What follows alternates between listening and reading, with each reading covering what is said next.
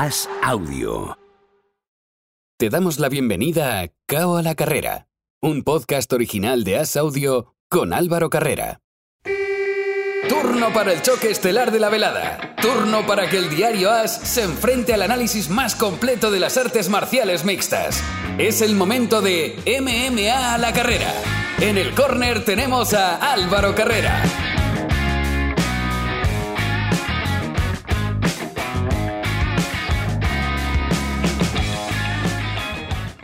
Abrimos la puerta de la jaula para hablar de artes marciales mixtas. ¿Qué tal? ¿Cómo estáis? Bienvenidos al segundo de los asaltos de Cao a la carrera, tiempo, como digo, para las artes marciales mixtas y siempre que hablamos de este deporte, viajamos en primer lugar a Miami, a que nos dé envidia desde allí el periodista Andrés Lichbel. Hola Andrés, ¿qué tal? Hola Álvaro, encantadísimo de estar acá y pues vamos al lío, vamos con MMA a la carrera. Es una semana rara. Eh, habéis tenido un festivo ahí el lunes en Estados Unidos. Eh, prácticamente no ha habido nada, solo Gervonta Davis. El resto en Estados Unidos habéis estado de, puente, ¿no? Eh, un día de más extraño porque habitualmente no se celebra. O sea, ha sido todo un, un cúmulo de circunstancias que nos han dado un fin de semana excesivamente tranquilo en cuanto a MMA. Sí, fue un fin de semana un poco atípico. se habló mucho más de fútbol, de MMA no hubo, no hubo casi. Pero bueno, con esto recargamos las baterías para todo lo que, lo que se nos viene. Esta semana regresa la UFC, la próxima tenemos pay-per-view y bueno, poco a poco seguimos ya retomando las acciones y acercándonos al verano, a julio, al International Fight Week, donde sabemos que la UFC pone toda la carne en el asador. Vamos a hablar de lo que viene, pero que Andrés mencionaba el fútbol, se habló mucho de fútbol, se le escapaba una sonrisilla porque vosotros no lo veis, pero yo que tenemos la cámara puesta, detrás de él hay una camiseta de Benzema, o sea que podéis imaginaros la alegría que tiene Andrés encima. Vamos con lo nuestro, vamos con las MMA, Andrés. Eh, si quieres nos quitamos primero lo que viene y luego vamos a hablar de muchas cosas en el día de hoy porque como decimos no hay competición, pero sí que tenemos muchos temas interesantes por tratar. Lo más destacado este fin de semana, este sábado, vuelve la UFC, este sábado 4 de junio, cartelera que empieza pronto, eh, para lo que es habitualmente. A partir de las 10 de la noche, hora peninsular española, arranca la cartelera estelar, la preliminar a partir de las 7. Y eh, destacamos de todo lo que, lo que hay, yo creo que dos combates que son los dos estelares. Volkov contra Jairzinho Rosenstruik, que es un combate eh, pensado en el aficionado, nadie va a descubrir a Volkov ahora mismo y Yersinho es un hombre que con una mano puede cambiar todo.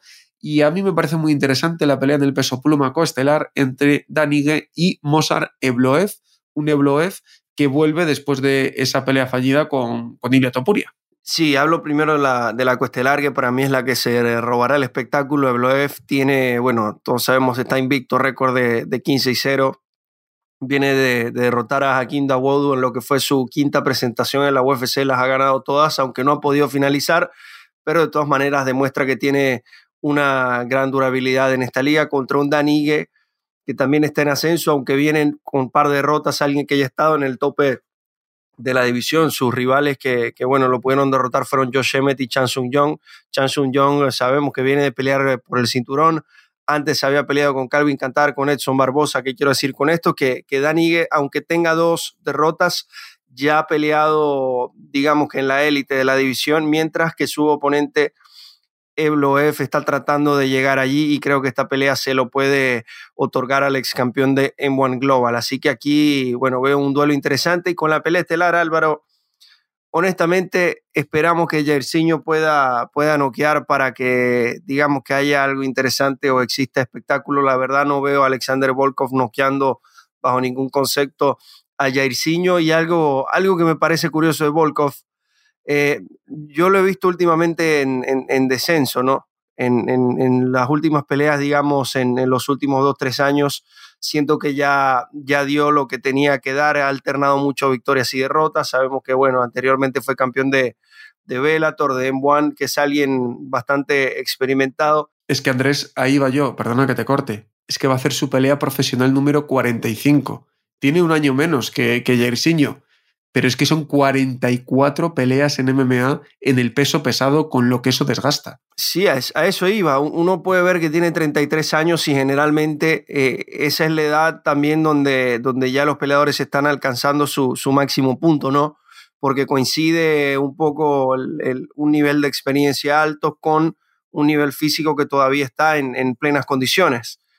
Pero, eh, y sobre todo en la última pelea con Aspinal, vi a, Volkov, no sé, lo vi, lo vi muy lento, Álvaro, no, siento que no, que ya no tiene lo mejor de sí. Y otra cosa a, considerar, estos peleadores tan altos, recordemos que Volkov tiene una estatura de dos metros con un centímetro, eh, son más difíciles, eh, por decir, de, mantener en activo y sobre todo en, óptimas condiciones físicas a medida que, evoluciona la edad y a medida que tiene más peleas.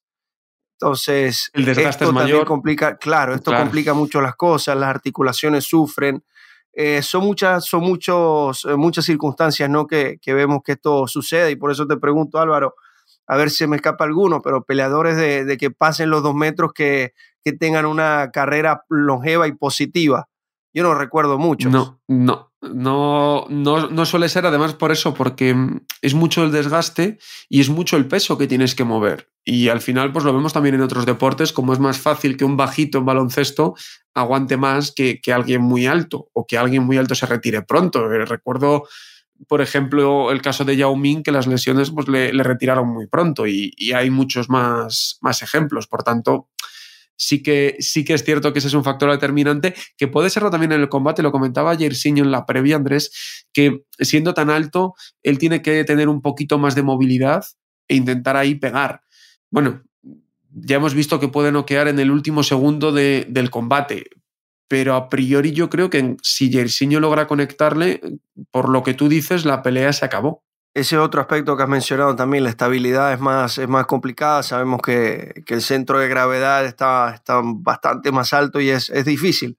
Entonces es eso, este tipo de peleadores que tienen, que tienen esa estatura, obviamente cuando son jóvenes dominan mucho, porque están en plenas condiciones, se mueven rápido, pero hay que verlos ya en las etapas finales de su carrera, donde siento que ya está Volkov por el, el, aspecto de Jairzinho, todos sabemos lo que va a buscar, ¿no? Tiene 12 victorias, 11 por el knockout, es alguien que, bueno, va, va a conectar, va al tú por tú, está osado con intentar noquear, que hasta con Francis Engano fue a lanzar manos, sabemos que no le fue muy bien, pero ese es su estilo de, ese es su estilo de, de pelear.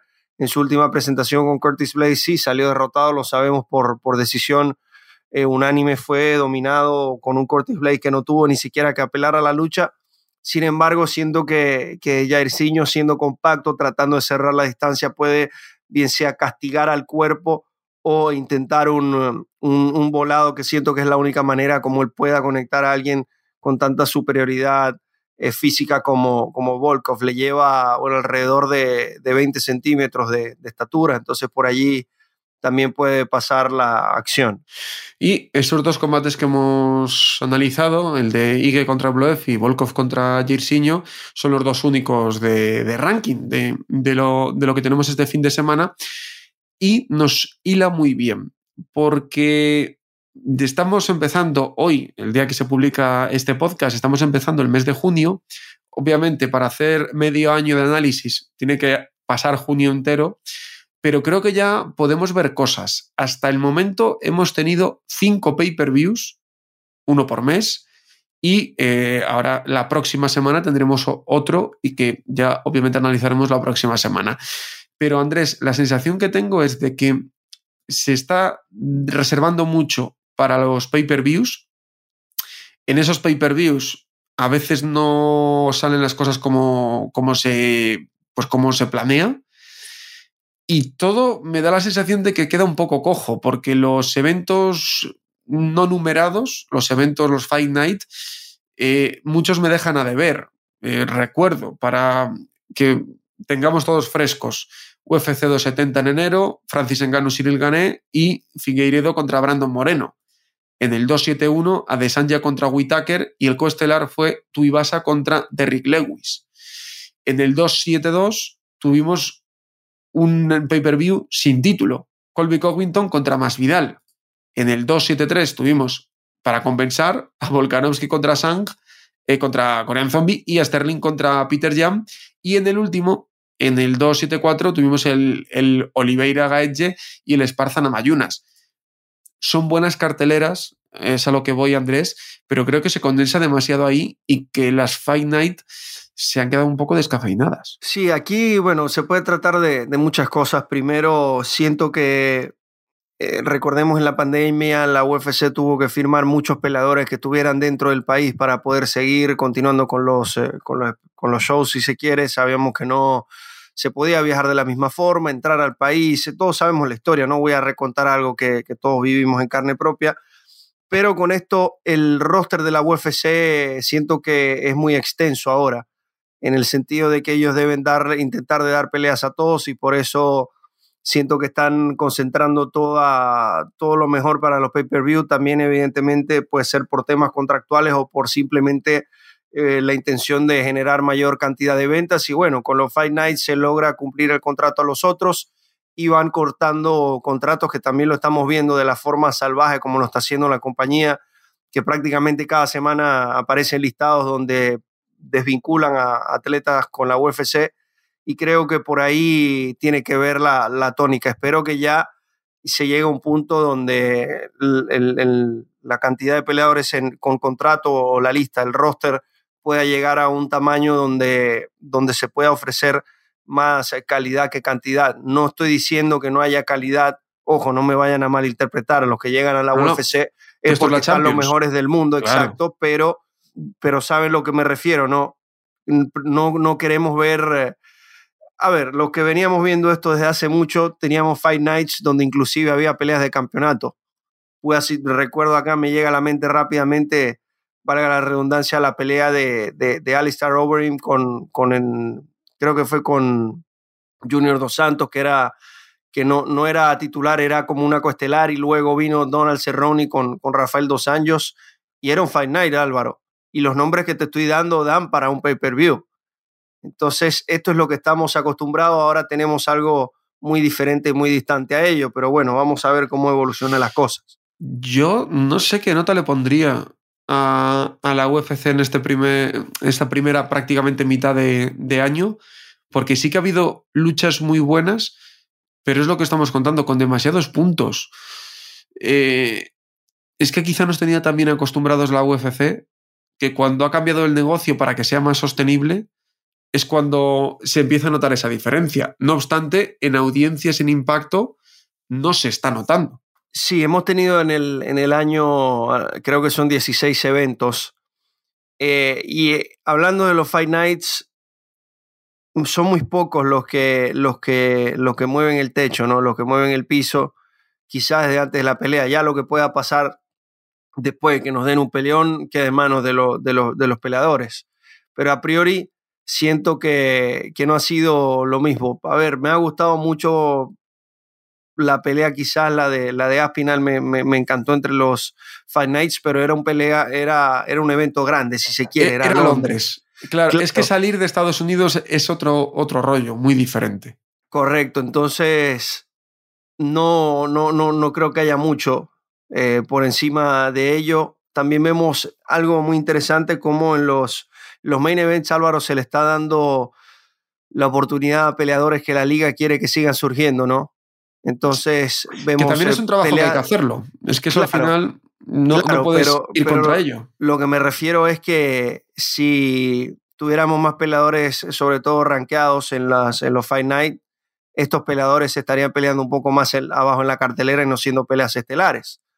Pero bueno, eh, eso es otra cosa. Un dato que decías tú muy importante es eh, en 22 semanas, que es en la que estamos ahora mismo, van 16 eventos, 17 con el de este fin de semana. Por tanto, la continuidad que tiene también es muy alta y no siempre puedes ir, ir a tope. Mirando un poquito lo, que viene por delante, Andrés, eh, me, en base a esto me extrañan algunas cosas, ¿no? Tenemos un mes de junio muy cargado, cuatro fines de semana, cuatro eventos. Julio, lo mismo, cinco fines de semana, cinco eventos, destacando que el 2 de julio es el UFC 276, con el Adesanya Cannonier y con la International Fight Week, que es la que, la que tú ya comentaste.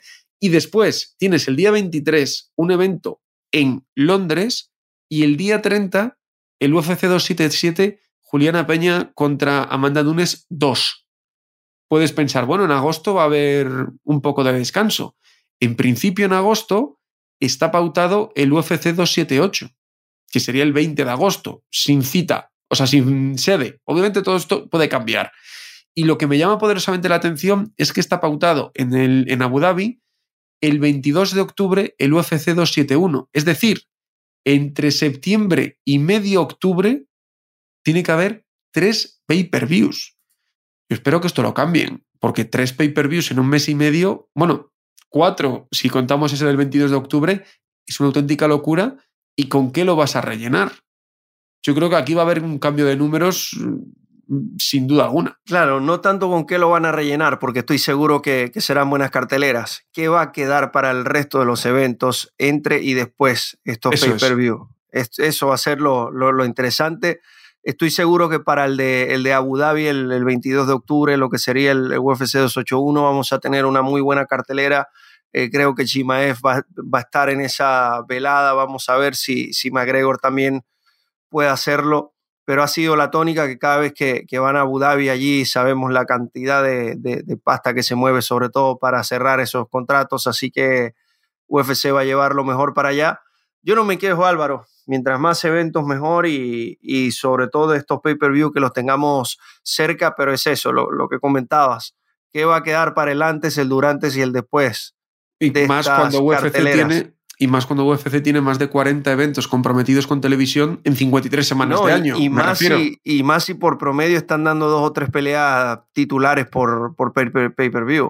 O sea, acá estamos hablando de cinco eventos, eh, vamos a tener que mínimo 10 peleas titulares, eh, casi, o no, no sé, todas las divisiones van a, cambiar de campeón en ese, en ese periodo, hay que verlo. Y cerramos el bloque de UFC, pero dejamos un poquito la puerta entreabierta, porque la semana pasada hablábamos de la polémica del Open Scoring. Esta semana, como no ha habido competición, sigue. Y nosotros sabemos de MMA, pero queremos hablar con profesionales que sepan cómo funcionaría el Open Scoring. Por eso, hemos contactado con el árbitro español Manel Múrez. Hola Manel, ¿qué tal? Hola, ¿qué tal Álvaro?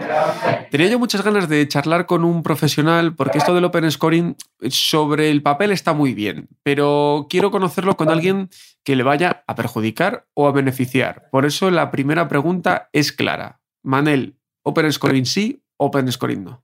Para mi gusto personal, mm, lo veo más un entorpecimiento de cara a la, tarea del árbitro, del juez en este caso, que como algo positivo. De cara al aficionado sí que es algo positivo porque, claro, el aficionado puede ver después de cada salto cómo va y se va haciendo sus papeletas de lo que yo pensaba con lo que van dando los jueces. Y es diferente que luego recibir al final del combate, no por ejemplo en un cinco asaltos, recibir un 50-45 o 50-46 y decir, mm, ah, yo pensaba que había ganado fulanito todos los asaltos, eh, pero resulta que no. Y cuando ya me dan la puntuación a posteriori, decir, ay, mira, en el tercer asalto los jueces le han dado el asalto al otro, pero claro, ya ahora no me acuerdo bien qué asalto es, tendré que volver a ver la lucha. Es un poco, para el aficionado que no va a repetir, que no saque el fan que ve los combates una y otra vez, es un poquito, el saber la puntuación al final es un poco rollo. Pero sí que es verdad que a la tarea nuestra como jueces eh, a veces sí que tenemos un pequeño margen, que no sé si éticamente es correcto o no, pero sí que es verdad que a veces un asalto lo dejas en blanco y lo puntos a posteriori. Vamos por ahí. Eh, ahí está el tema. Claro, vamos por ahí porque hay mucha, muchos factores. Eh, lo, primero, ¿no? Lo que puede pensar el fan más, más ocasional, es decir, hombre, en todos los deportes conocemos el resultado, ¿no? Entonces, ¿por qué no en las MMA? Pero también hay que saber que, que no deja de ser las MMA un deporte de apreciación. Y que la apreciación depende de muchas cosas. Esa es la diferencia. La diferencia de base es que en fútbol un gol es un gol. ¿Vale? Puede ser que el gol esté dentro de regla, que no, tenemos el bar, bla, bla, bla. Vale, pero un gol es un gol. Ha pasado la línea de la meta, es un gol, 1-0, perfecto. En MMA la puntuación es subjetiva y la puntuación está determinada por tres jueces, que son tres factores individuales que, si bien tienen que ir en una sintonía, sí que puede ser que a veces, por lo que sea, porque un juez es más striker que grappler, porque un juez desde el ángulo no vio bien según qué acciones y no las ha puntuado, o ha visto otras cosas mejor y las ha puntuado. Y por según qué temas, a veces sí que es verdad que hay discordancia, por eso hay tres jueces, si no solo habría uno. Si fuera algo totalmente objetivo, habría un juez, el juez diría, esto ha sido un 19 y es un 19 y va a misa. Como no es así, por eso tenemos que tener en todos los deportes de combate, o la gran mayoría, tres jueces que dicen, pues esto es así o esto, o esto es así. Entonces, eh, ese es el tema de diferencia con, por ejemplo, el fútbol, ¿no? que es lo más lógico y lo que todo el mundo conoce, es, hostia, un gol es un gol, uno, cero. Dos goles son dos goles, dos, cero. Pero en MMA o en boxeo o en cualquier deporte de lucha esto no es así. Es ahí donde tenemos el problema con el fan que es un fan ocasional o que es gente que ahora por el show business que se ha levantado alrededor de UFC, Bellator y demás, es gente que se está introduciendo ahora pero que no conoce el mundo de la lucha per se. Ahí es donde está el problemilla, pero sí que es verdad que a nosotros como jueces no nos fastidia más que otra cosa. ¿Entiendes también que se genere esa, esa polémica después de resultados pues un poco polémicos? Siempre cuando hay un resultado polémico salta el debate. También ha saltado porque en, el último evento de UFC ha habido un par. Eh, también ha quedado hoy una semana entre medias sin competición y ya sabes, hay que hablar de algo, ¿no? Pero eh, ¿entiendes también que se genere ese debate o crees que también entre la gente que está dentro me refiero a peleadores, equipos, se entiende que es mejor como está. A ver, una cosa es clara, ¿no? Eh, cuando tú eres un árbitro de MMA, por norma general, tú estás dentro del mundo de la lucha. Sea lo que sea, sea como en mi caso, que, que ayudo con la parte más de grappling que de strike, colaboro con equipos, con compañeros, con amigos, tal. Sea por afinidades eh, tipo amistades, bla, bla, bla. Pero claro, sí que es verdad que a la hora que un juez puntúa, depende de quién hay arriba, a veces está ligeramente condicionado.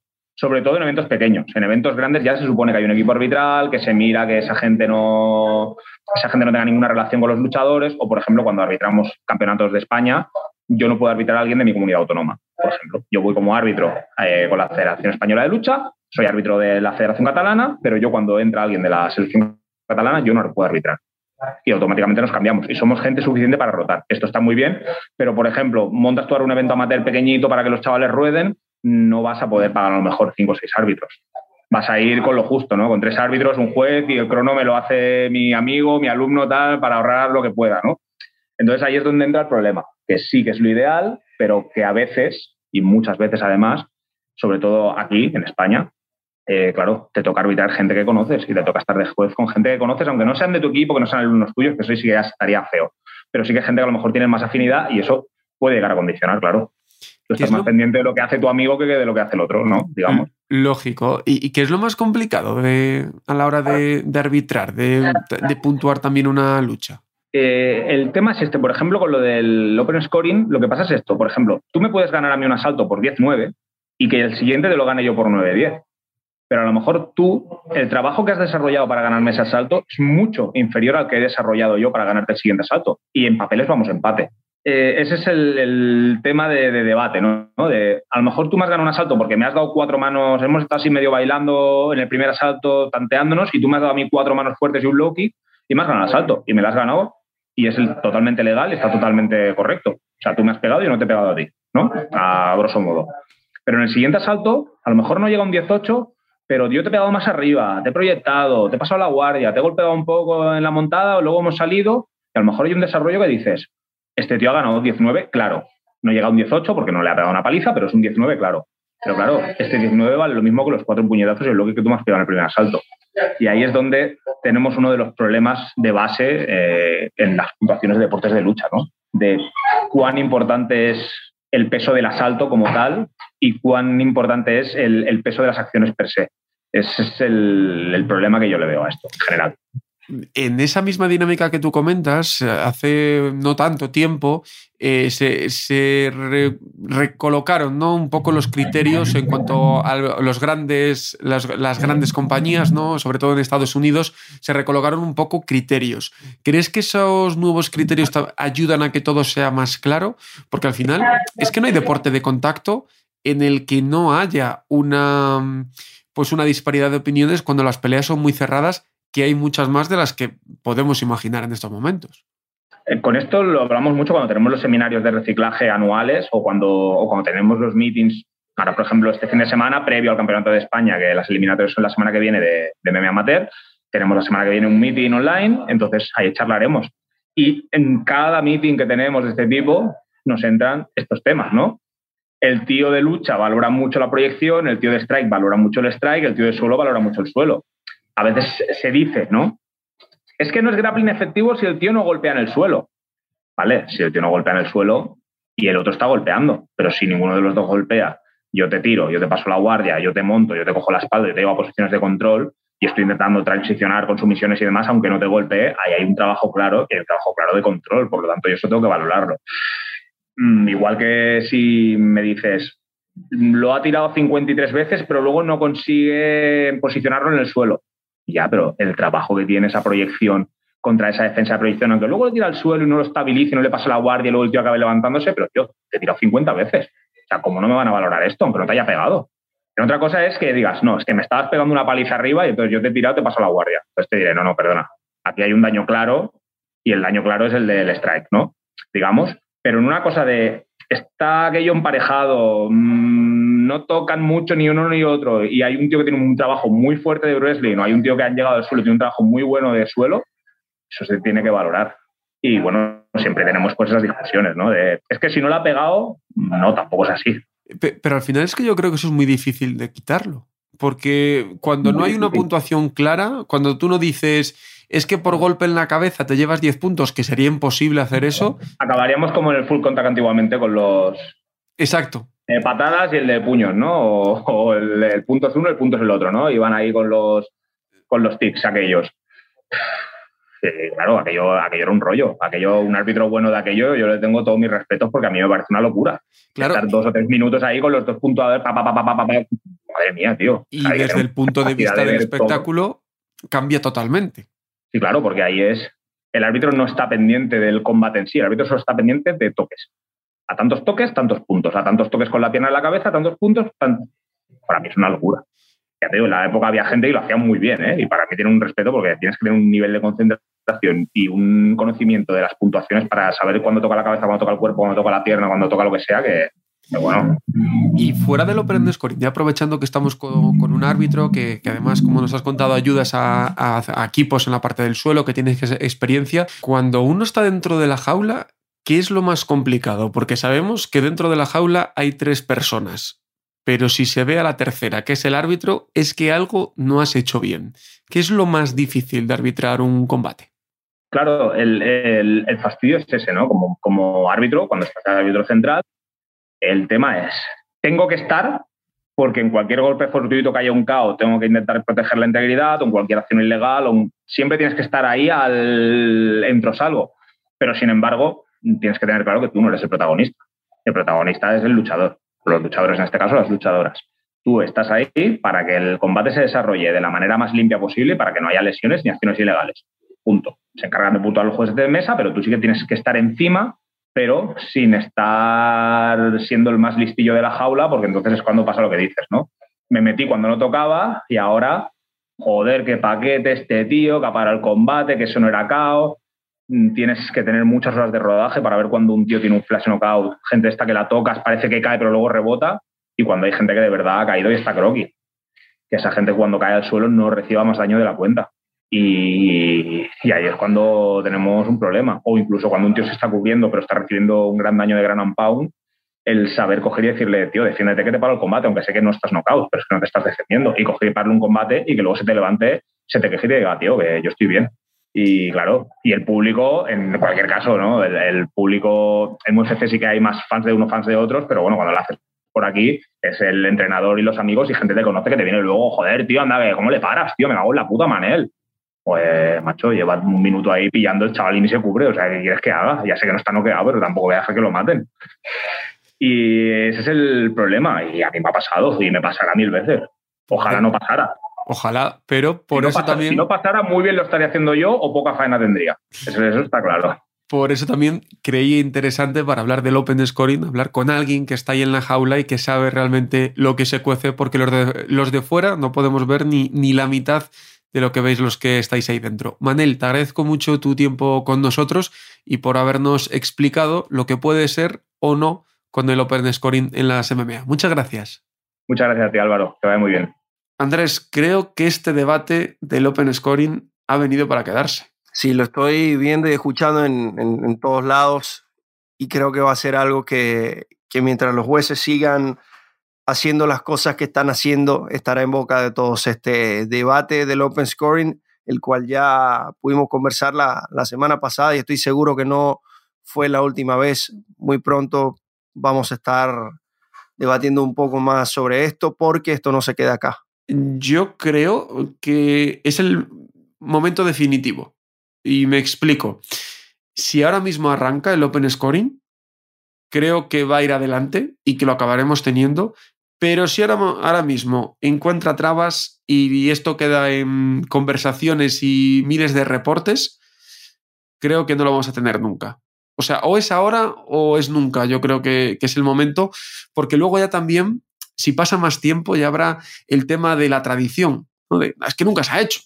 Y eso también puede ser un factor determinante. No sé si estás conmigo de que el momento del debate es ahora y que si alguien se atreve a probarlo y funciona, puede ser la oportunidad definitiva o, si no quedarse en nada para siempre. Tú lo has dicho, esa es la clave, que alguien se atreva y cuando digo alguien no tiene que ser una liga mayor pero que alguien dé alguien del primer paso en la MMA y bueno, que esto vaya creciendo poco a poco, las ligas de, mayor envergadura vayan viendo si funciona o no y en caso de que esto pueda funcionar, que tomen la decisión porque saben que, les va a traer algo positivo a su, a su espectáculo. De resto, eh, yo, yo lo repito, lo dije la semana pasada, no estoy en contra del, del open scoring, pero tampoco siento que vaya a solucionar nada. ¿Crees que puede ser las empresas digamos, de luchadores las que apuesten por esto. Un Eagle FC con Khabib, un Showtime FC, que recordamos que es de Anthony Pettis.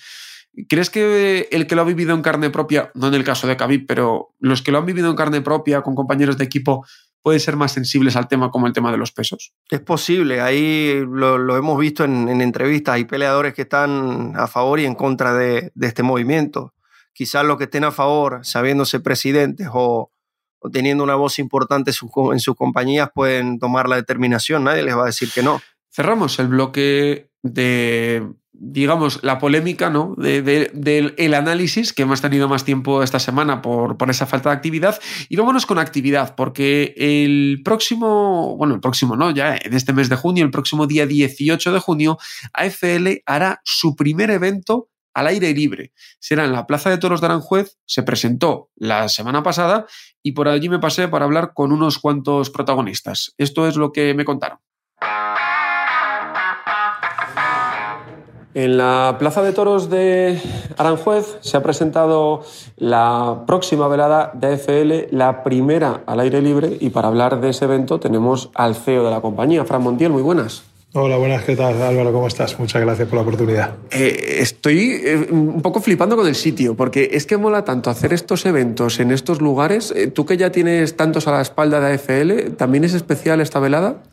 Sí, para mí es bastante especial. Primero porque es la primera vez que monto un evento al aire libre. Siempre he sido reacio a hacerlo, pero me han insistido un poco desde el Ayuntamiento de Aranjuez, que el concejal de deportes me lo ha solicitado y vamos a hacerlo. El sitio es espectacular, una plaza de toros bicentenaria no sé, ¿no? Donde ha venido el rey emérito varias veces aquí y, la historia que tiene la plaza a nivel nacional, pues creo que es una cosa muy bonita.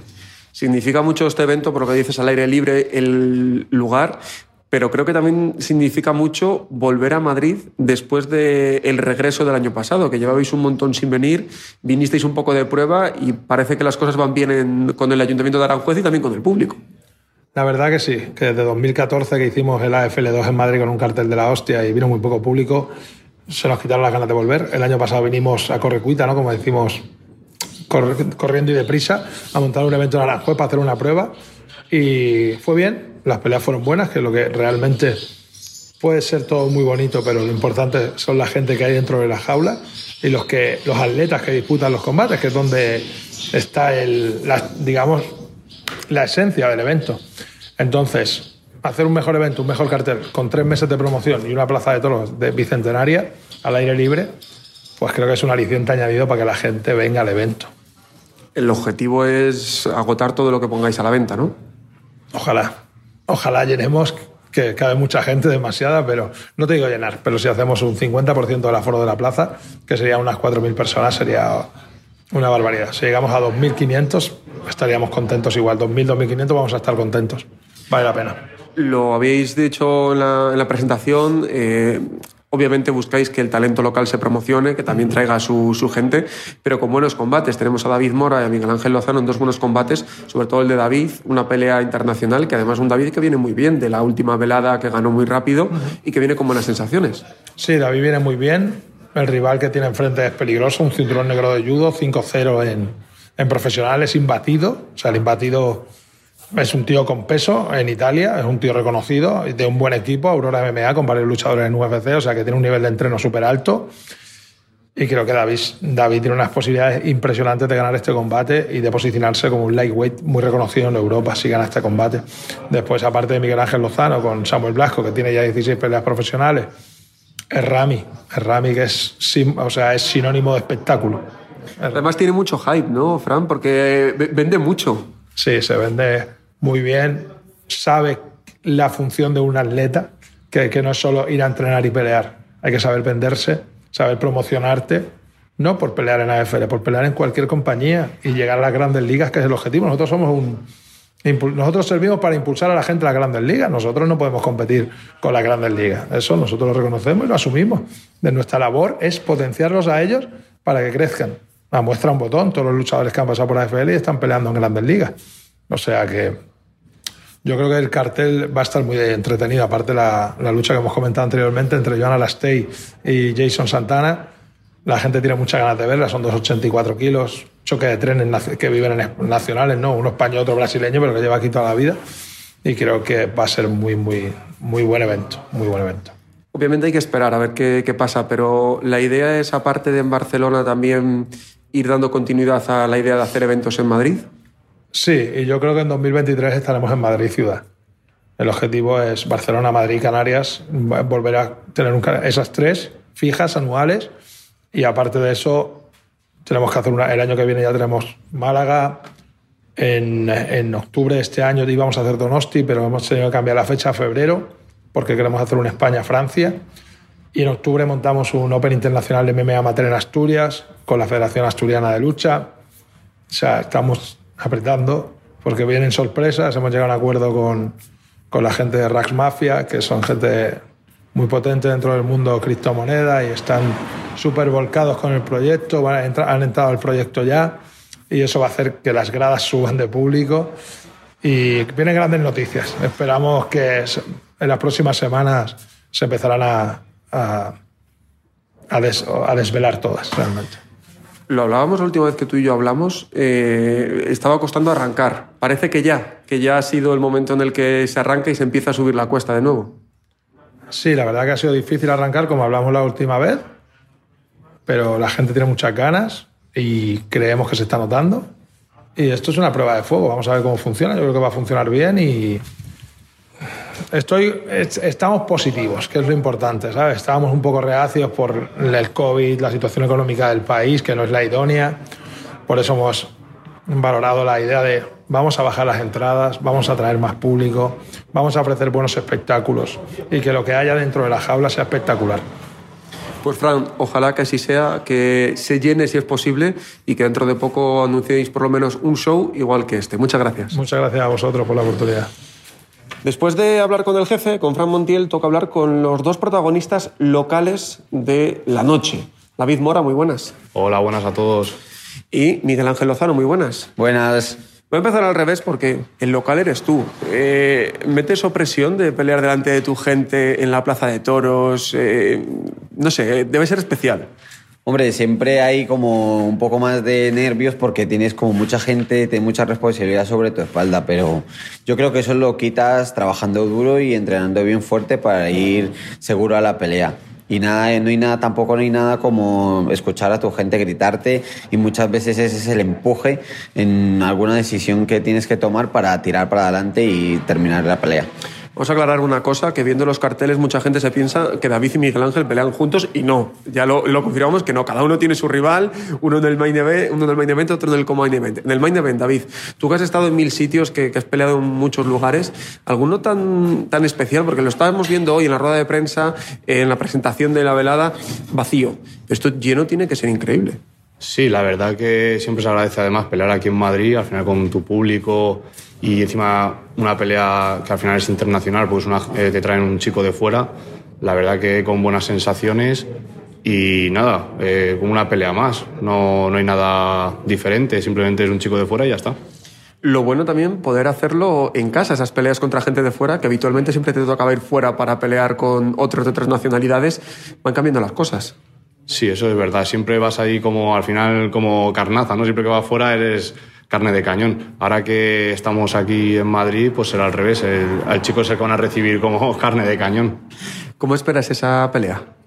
Pues nada, la verdad que físicamente me encuentro como nunca, muy bien preparado tanto arriba como abajo, con lo cual creo que va a acabar como la anterior, rápida, en el primer asalto voy a intentar y sin lesiones para que pueda pelear lo antes posible. Miguel Ángel, ¿tú cómo esperas tu, tu, combate? Porque es tu pelea tercera profesional. También pues, hay que ir adaptándose, ¿no? Aunque en el cambio en las MMA no es tan grande, pero hay que ir adaptándose poco a poco. ¿Cómo, cómo esperas el combate? Sí, eh, pues el combate yo me veo igual muy bien físicamente.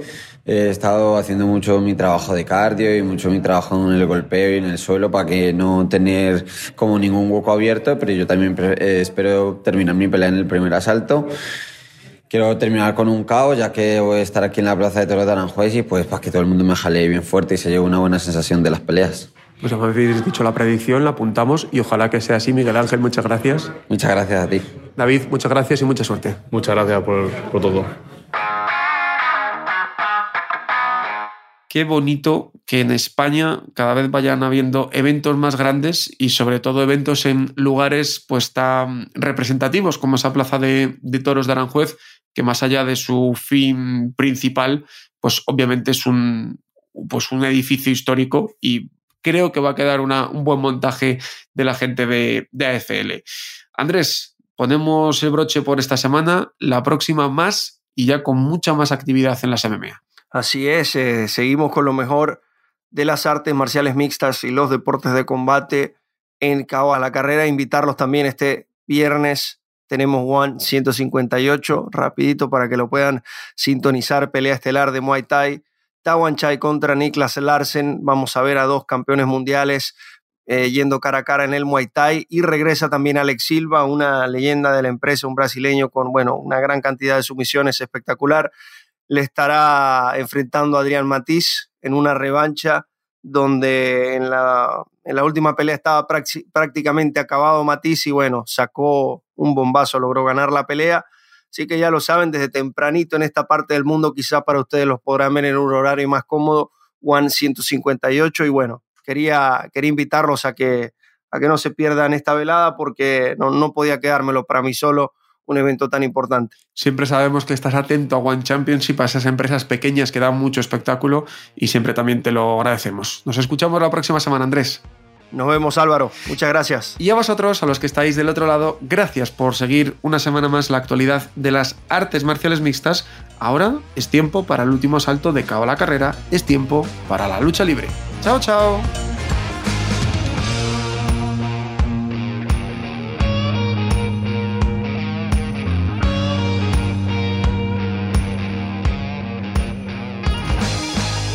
Gracias por escuchar Cao a la Carrera, un podcast original de As Audio con la dirección de Álvaro Carrera, la producción de Javier Machicado y la realización de Vicente Zamora. Todos los miércoles en la sección de As Audio en as.com.